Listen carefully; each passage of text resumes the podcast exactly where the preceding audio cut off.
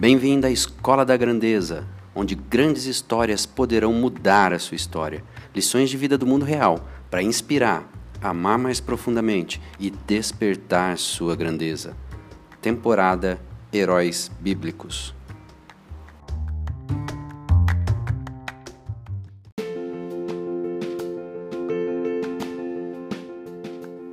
Olá, Flávio Quinalha aqui, e eu criei esse podcast para compartilhar histórias de vida, histórias de homens e mulheres que tiveram a sua vida transformada, que tiveram a sua grandeza despertada e que, de alguma maneira, essa história de vida deles toque a sua história de vida.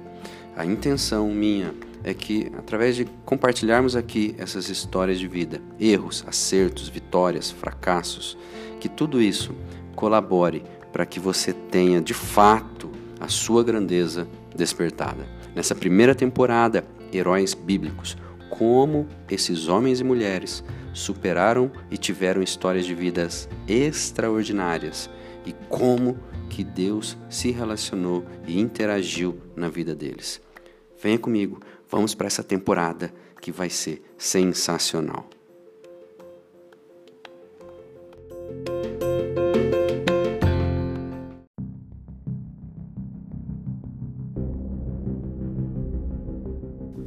E chegamos ao episódio de número 11 da Escola da Grandeza. Estamos caminhando, temporada Heróis Bíblicos.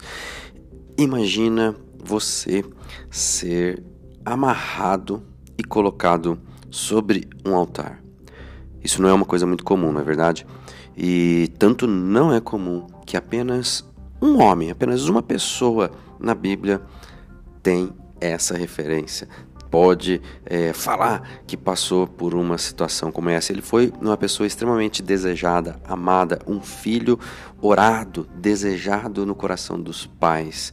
Vamos falar hoje sobre a excepcional pessoa de Isaac. Qual é o seu nome? Um nome pode demonstrar muitas coisas. O nome pode demonstrar grande autoridade.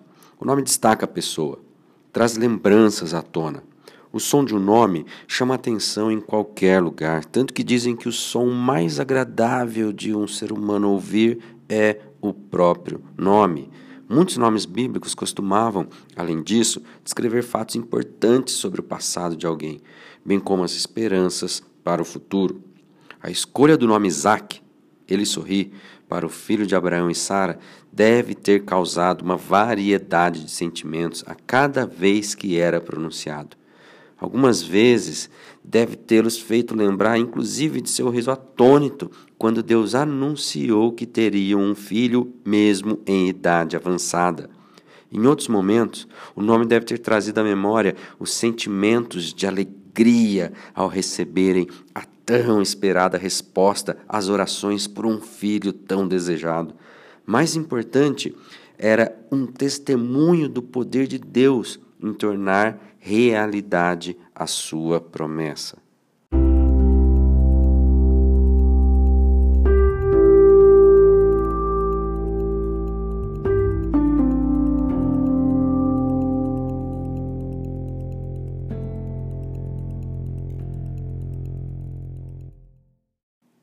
E assim chegou o filho desejado, o filho amado, o filho orado, e em uma família de vigorosos desbravadores por excelência, Isaac era do tipo quieto, que se importava mais com seus próprios negócios, a menos que recebesse um chamado específico para agir.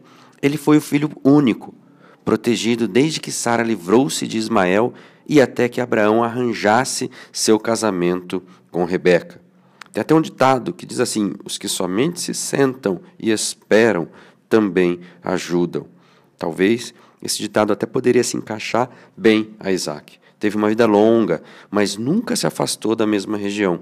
Quando comparado com os solenes incidentes que marcaram a vida de Abraão e a atividade frenética de Jacó, ele praticamente nada fez. Ainda assim, juntamente com os nomes aparentemente mais expressivos de Abraão e Jacó, Isaac é sim um dos patriarcas de grande influência no meio do povo de Deus, um dos membros do trio para quem os descendentes foram prometidos, para os quais a terra foi garantida, com quem a aliança foi feita cujos nomes são parte da identificação do próprio Deus, né? o Deus de Abraão, de Isaac e de Jacó a quem o Senhor garante a segurança dos descendentes e eles próprios têm um lugar de destaque no reino sobre o qual Jesus pregou, Jesus falou deles, que são usados por Cristo como uma prova do céu e cujo Deus ressuscitou Jesus dos mortos, ou seja, o Deus de Abraão, de Isaac e de Jacó, uma vez eu digo. Então aqui eu quero ressaltar uma grande ponto, né, um grande ponto de atenção, de que a importância do ponto de vista do Senhor, uma vez mais eu falo, não está em fazer, mas em ser.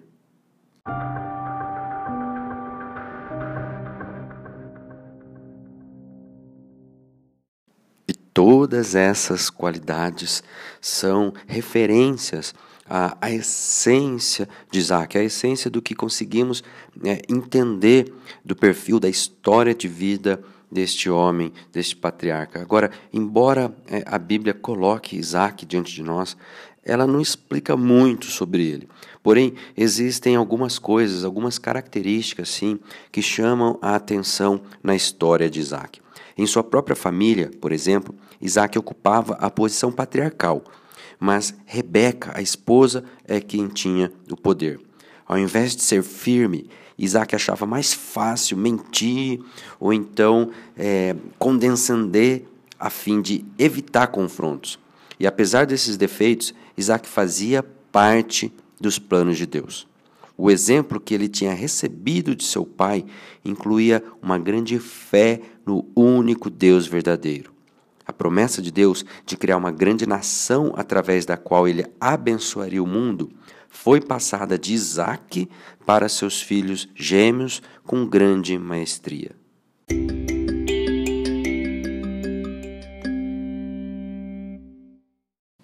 Muito, muito se pode é, falar de Isaac, vários contextos podem ser puxados da história dele né? A história do nascimento, de ser um filho extremamente desejado, amado, orado, e portanto ele seria aí um filho, o filhinho do papai, um filho mimado, até por isso que talvez ele tenha sido é, menos expressivo no fazer, entretanto ele foi grande no ser, que até já ressaltamos aqui. Mas uma coisa eu quero despontar aqui agora.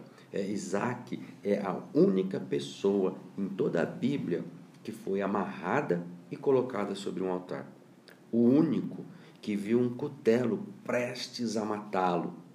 Porém, ele foi um que ouviu a voz do anjo do Senhor, a fim de impedir esse sacrifício. E naquele momento doloroso, ele soube que Deus cuidava dele e que preservava a vida dele. O futuro tão prometido, portanto, viria e viria com igual intensidade. Sabia que o Senhor que preservava a vida dele era digno de toda a reverência. E olha, não é raro nos identificarmos com Isaac em suas fraquezas, mas considere um pouquinho um instante. Deus trabalha através das pessoas a despeito de suas falhas. Deus não ele não compartilha com as falhas, mas ele sabe que somos humanos e ele nos dá instrumentos, ferramentas, a palavra, a essência dele, pessoas que creem nele, todo esse ambiente para que é, saiamos das nossas falhas, principalmente as falhas que destroem a nossa grandeza, as falhas que fazem nós, como seres humanos, empobrecer espiritualmente, as falhas que fazem com que a gente caia nos laços do pecado. Então, ao orar, fale com Deus que você está disponível para ser usado por Ele. E isso vai fazer uma coisa em você.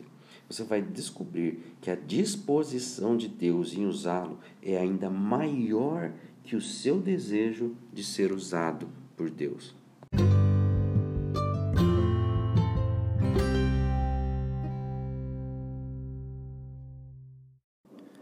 Contexto que eu quero ressaltar aqui da história de Isaac na criação dos filhos, e esse contexto ele vem no sentido de tirar os efeitos negativos que alguma coisa pode gerar dentro do relacionamento familiar, dentro do relacionamento entre os irmãos. Existia naquela época o conceito da bênção do primogênito, da bênção da primogenitura.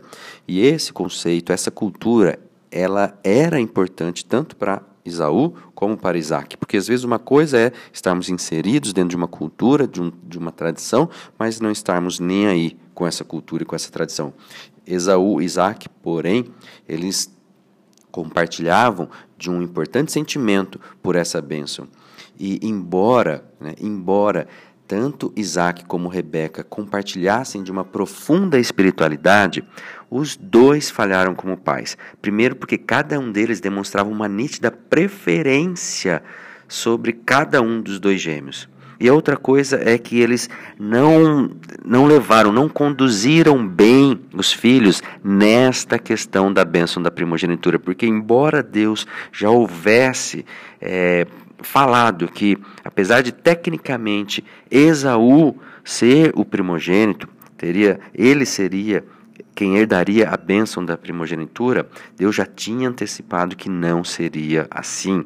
Agora, se os pais é, tivessem trabalhado isso de uma maneira correta, desde o desenvolvimento dos filhos, já inculcando na mente deles, inculcando no coração, no espírito, o porquê das coisas, o que, o que estava por trás disso, orando e buscando no Senhor é, trabalhar tudo isso no coração dessas crianças, talvez não teria gerado tudo que gerou no relacionamento dele. Talvez isso poderia moldar a estrutura familiar e o relacionamento entre os irmãos, de modo que não acontecesse os eventos que aconteceram e que lamentavelmente abalaram muito aquela família. Fez muitas, né, nós vemos muitas histórias decorrente deste poderíamos chamar desse, desse trauma, enfim, de tudo isso que gerou nessa família. Então, é, a história de Isaac ela pode caminhar por vários e por vários caminhos, mas o que fica, mais uma vez, é de que ele realmente foi um grande homem, foi um grande patriarca, foi uma pessoa que o filho dele é, foi lembrado, né? O, o filho dele uma vez chegou e como se o céu né, desse uma mensagem para ele assim, né, Jacó. Essa mensagem chegou a Jacó, tipo, lembre-se do Deus que seu pai adorava e sobre o qual falava. Duas vezes, duas vezes Jacó é, chegou a referir sobre esse profundo temor que Isaac tinha. Então, a gente vê que, apesar das falhas, Isaac fez o principal. A grandeza foi despertada no filho através de uma memória muito plausível de quem é o Senhor Deus Todo-Poderoso, ao qual ele cria profundamente e tinha relacionamento verdadeiro e pessoal com esse Deus.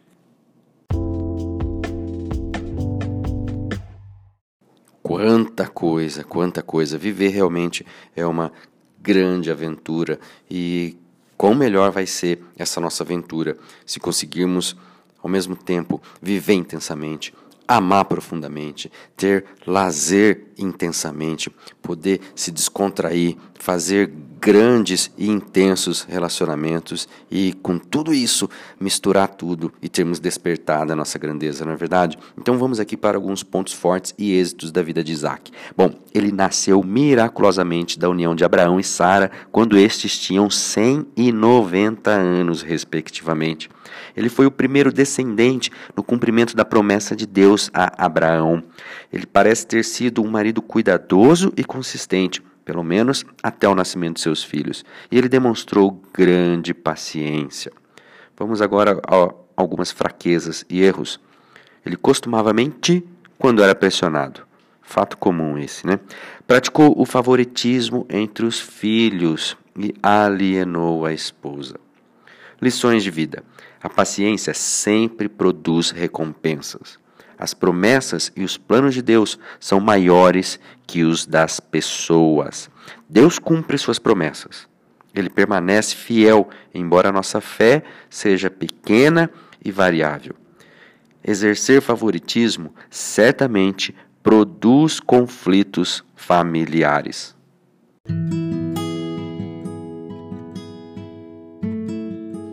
E mais uma grande história, um homem que pode ter sido conhecido como um homem pacato, um homem de paz, um homem que não fazia muito, mas um homem que era muito. Com certeza, um homem que era grande. E por conta disso, todas as coisas, todos os fatos narrados aqui, com certeza, todos eles vêm a ser mais um tijolinho na construção da sua grandeza. Com certeza, fato a fato, evento a evento, episódio a episódio, vai contribuir para que você tenha de fato despertada a sua grandeza.